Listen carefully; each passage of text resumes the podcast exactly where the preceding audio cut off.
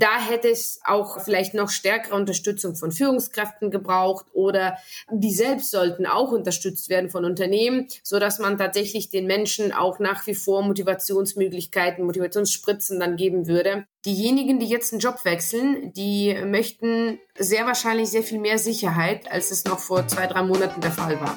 HR Snackbar. Das snackbare Stepstone Expertengespräch rund um Arbeitswelt und Arbeitsmarkt. Wie immer serviert von Caroline und Tobias.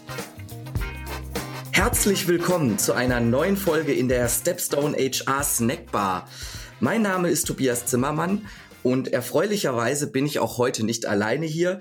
Neben mir, heute auch wieder virtuell, ist wie immer meine Kollegin Caroline Engels. Hallo Caro.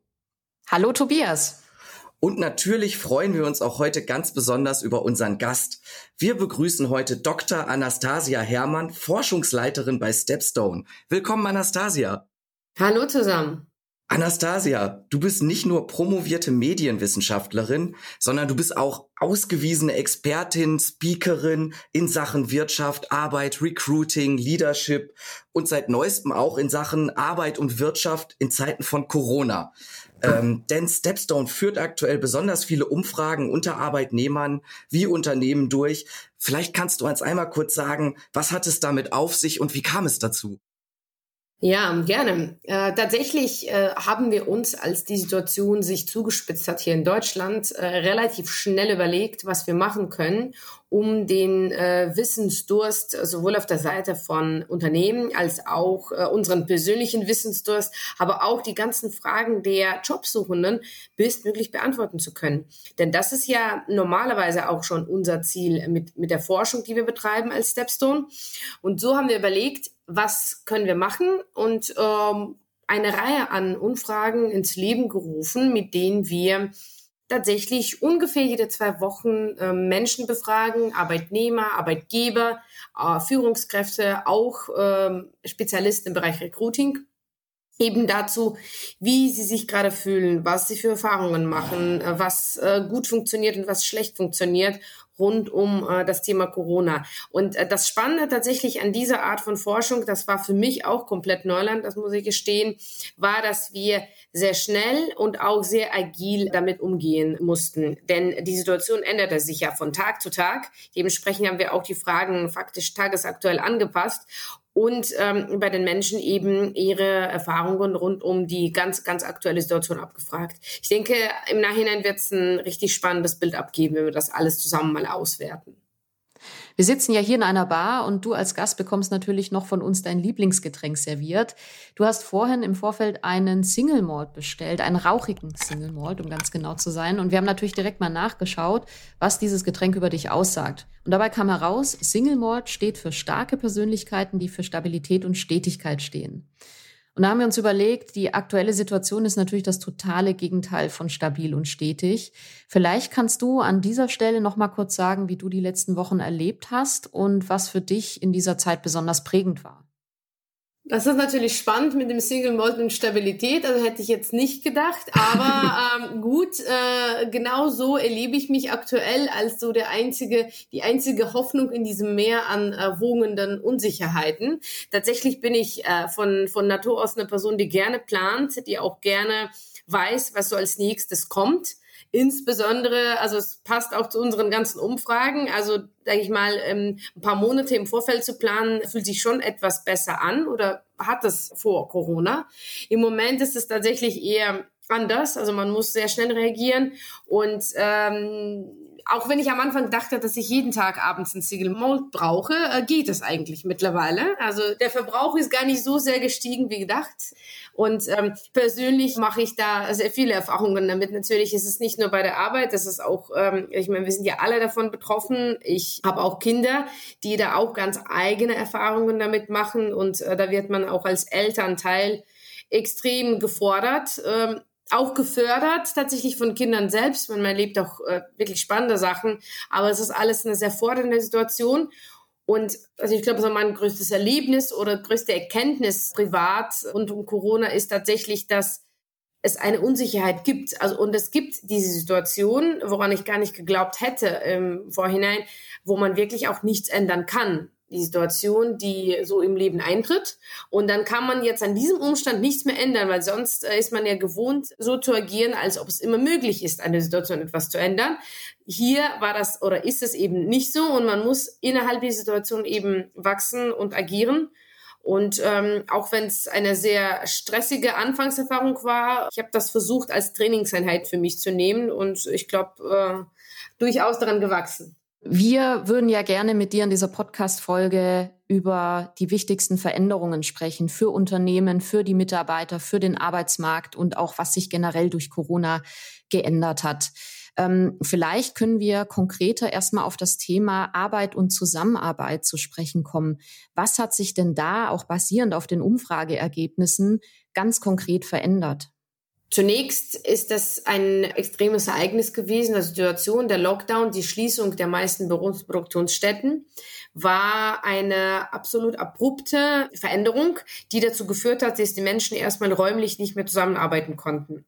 Und das ist tatsächlich in den meisten Unternehmen, zumindest diejenigen, wo man in Büros arbeitet, auch schlagartig eingetreten. Dementsprechend hat man so von heute auf morgen ins virtuelle Office gewechselt mit allen Vor- und Nachteilen dessen. Tatsächlich aber, das haben wir sowohl in Umfragen gemerkt, als auch selbst, glaube ich, am eigenen Leib, auch bei Stepstone erfahren, dass die Zusammenarbeit in virtuellen Räumen digital viel, viel besser funktioniert hat, als man das erwartet hätte. Man hatte im Vorfeld sehr viele Vorbehalte, man hätte gedacht, dieses geht nicht, jenes geht nicht. In den ersten Wochen haben wir in unseren Umfragen festgestellt, dass die Menschen durchaus euphorisch und äh, wirklich auch gefühlt positiv überrascht festgestellt haben, dass das funktioniert. Man hat virtuell zusammengearbeitet, man hatte Routinen entwickelt, man hatte Möglichkeiten entwickelt, wie man miteinander auch die Arbeit koordiniert, so dass jeder auch weiß, was die Aufgabe des anderen, jeweils anderen im Team ist, in jeweiligen Situationen, was die Ziele sind und wie man in diesen unsicheren Zeiten, wo man sich auch persönlich nicht sieht, agiert. Das war wirklich eine interessante Geschichte. Ähm, die Frage ist, wie sich das danach entwickelt hat oder was danach passiert ist. Und ähm, also dieser Zustand, der, also nach der Schockstarre, war dann eben so eine gewisse Euphorie. Danach äh, haben wir gemerkt, dass, ich würde das jetzt nicht schon so drastisch Ernüchterung nennen, aber so durchaus etwas äh, ruhigere Haltung eingestellt hat, wo man auch dann immer mehr und zunehmend auch auf die Hemmungen vielleicht in diesem Digitalen gestoßen ist, wo tatsächlich so dieser Anfangsenthusiasmus sich gar nicht mehr aufrechterhalten ließ. An dieser Stelle würde ich das aber persönlich nicht unbedingt als ein sage ich mal, schlechtes Zeugnis für die digitalen Zusammenarbeitstools oder grundsätzlich fürs digitale Zusammenarbeiten sehen, sondern vielmehr, da hätte es auch vielleicht noch stärkere Unterstützung von Führungskräften gebraucht oder die selbst sollten auch unterstützt werden von Unternehmen, so dass man tatsächlich den Menschen auch nach wie vor Motivationsmöglichkeiten, Motivationsspritzen dann geben würde, damit sie auch äh, im Digitalen weiterhin gut zusammenarbeiten. Du hast einführend gesagt, dass die Zusammenarbeit überraschend gut funktioniert hat. Hast du da eine Erklärung für, wieso das so gut geklappt hat? Ich meine, du hast ja selbst gesagt, eine abrupte Situation, die wir alle so noch nie erlebt haben. Das war ja vielleicht gar nicht zu erwarten unbedingt. Tatsächlich, das war gar nicht unbedingt direkt zu erwarten und deshalb ist das ja auch die überraschende Erkenntnis gewesen. Eine Erklärung dafür könnte sein, dass die Menschen, wo sie keine Wahl mehr hatten zwischen dem Gewohnten und Tradierten und dem Ungewohnten. Und da hat man auch ganz normal als Mensch Vorbehalte, dass sie es versucht haben und eben festgestellt haben, das funktioniert. Aus dieser überraschenden Erkenntnis ist auch eben diese Euphorie entstanden, dass man plötzlich gemerkt hat, gestern hätte man gedacht, oh, geht nicht, funktioniert nicht, wie schaffen wir das? Dann arbeitet man ein paar Tage zusammen und merkt, das geht. Und das erzeugt natürlich ein gutes Gefühl. Was mich interessieren würde, ich weiß nicht, ob wir dazu auch Umfrageergebnisse haben oder wenn nicht, was deine persönliche Meinung dazu ist. Haben wir denn Erkenntnisse, ob sich bestimmte Altersgruppen zum Beispiel, also mit Blick auf die Generation Y und Z vielleicht leichter getan haben mit dieser abrupten Veränderung vom Büro ins Homeoffice? Nicht unbedingt, tatsächlich nicht unbedingt. Also wir haben da äh, auch hingeschaut. Es gibt da kein Riesenunterschied. Also es gibt viel mehr Unterschiede zwischen Berufsgruppen. Es gibt ja viele Berufsgruppen, wo dieser Wechsel gar nicht möglich war ins Homeoffice. Und da haben wir keine so gute Stimmung in den ersten Wochen der Pandemie äh, festgestellt, weil die vielerlei voller Sorge waren und auch äh, überhaupt nicht wussten, wie es weitergeht. Das wäre eine interessante Frage für vielleicht so eine spätere Phase der Krise oder auch nach der Krise, dass man die älteren Menschen, Mitarbeiter fragt, wie sie das erlebt haben und ob das bei denen vielleicht auch mehr Erkenntnisgewinn war. Was wir festgestellt haben, ist, dass diejenigen, die keine Erfahrung hatten mit digitalen Tools oder wenig Erfahrung, die jetzt sammeln und viel, viel stärker auch ihre eigenen Engpässe vielleicht feststellen. Im positiven Sinne könnte man hoffen, dass es dazu führt, dass die Menschen sich weiter fortbilden. Das wird auch stark davon abhängen, wie dieser Ausgang aus der Krise, aus dieser Ausnahmesituation stattfinden lässt. Ich denke, grundsätzlich auch, also dieses abrupte und diese Wechsel, der hat wahnsinnig gut funktioniert in Deutschland. Das würde ich äh, schon direkt so sagen. Eine entscheidende Frage wird sein, wie die Rückkehr funktioniert, ob das gut gelingt, weil da könnte man auch die ganzen positiven Errungenschaften auch wieder verlieren. Mhm. Ja, wir werden auf jeden Fall auch später zum Ende ähm, des Interviews oder der Aufnahme noch einmal ein bisschen einen Blick in die Glaskugel werfen und nochmal genau darauf eingehen, wie es denn jetzt weitergeht und was die großen Fragen sind, die sich alle stellen müssen. Was uns auch besonders interessiert, wie ist denn die Situation auf dem Arbeitsmarkt? Wie hat die sich verändert? Vielleicht auch mit dem Blick auf bestimmte Branchen. Ja, also da werde ich wahrscheinlich kein Geheimnis verraten. Äh, natürlich ist es in vielen Unternehmen auch ein Schock, der dazu geführt hat, dass man erstmal ähm, die gesamten Rekrutierungsbemühungen auf den Prüfstand gestellt hat. Die gute Nachricht ist, dass es nicht dazu geführt hat, dass jetzt alle Unternehmen in Deutschland plötzlich einen Einstellungsstopp verhängt hätten und nichts mehr äh, rekrutieren, keine Menschen, keine Berufsgruppen, egal welchen Alters. Das stimmt so nicht. Es ist auch sehr, sehr differenziert nach Berufsgruppen und Branchen zu betrachten.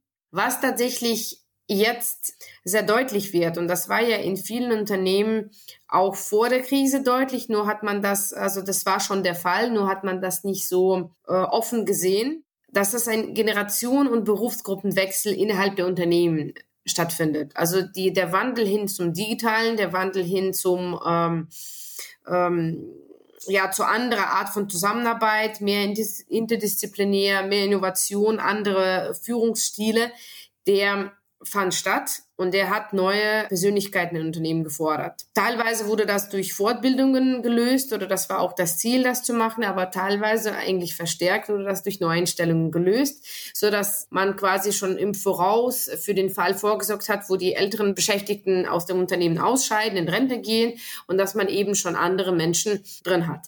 Jetzt hat man die Situation, dass dieser Bedarf nach neuen Fachkräften, also in diesen kritischen Fällen, kritischen Infrastrukturen, der ist nach wie vor da. Die Unternehmen gucken natürlich aber jetzt viel, viel stärker darauf, welcher Bedarf muss jetzt realisiert werden, welcher Bedarf kann auch später realisiert werden, also wo wird man später rekrutieren. Den Fehler, jetzt plötzlich auf die Rekrutierungen zu verzichten, macht aber kaum ein Unternehmen aktuell. Es sei denn, dass es komplett äh, so stark wirtschaftlich von der Krise betroffen, dass das gar nicht mehr den Betrieb fortführen kann. Das ist natürlich äh, was anderes. Ja, na klar.